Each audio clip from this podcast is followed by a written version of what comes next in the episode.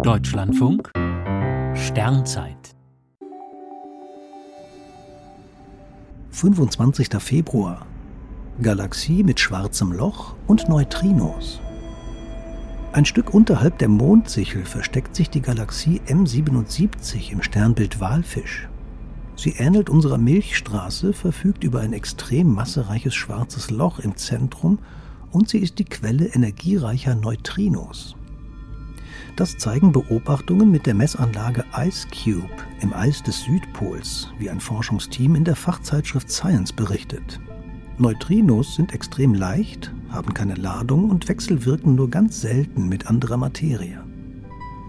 Jede Sekunde fliegen Myriaden dieser Geisterteilchen völlig ungestört durch die Erde. Aber die extrem energiereichen Neutrinos führen hin und wieder zu einem schwachen Lichtblitz, wenn sie mit den Teilchen im ewigen Eis reagieren.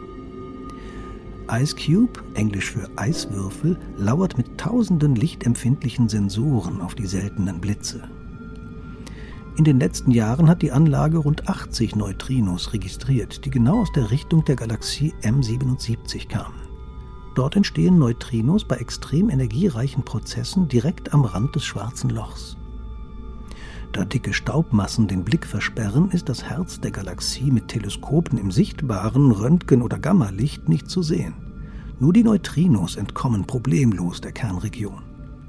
Zum ersten Mal beobachten Fachleute eine ferne Galaxie mit Hilfe von Neutrinos. Ice Cube soll bald noch größer und empfindlicher werden. Dann gehen vermutlich Neutrinos etlicher Galaxien ins Netz und verraten mehr über die geheimnisvollen schwarzen Löcher.